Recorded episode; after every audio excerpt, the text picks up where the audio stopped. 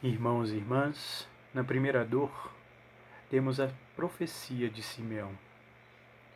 Ela acontece quando Maria e José levam o menino Jesus, aos oito dias de nascido, ao templo, para ser circuncidado e receber um nome.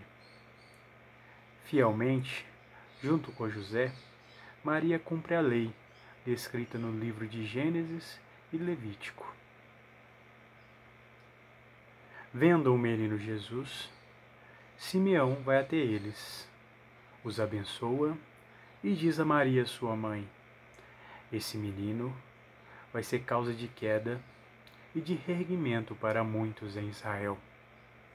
Ele será um sinal de contradição, e assim será revelado os pensamentos de muitos corações.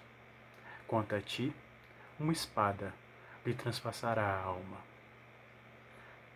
Maria ouve suas palavras e as guarda no coração durante trinta anos, até que as viu se cumprir.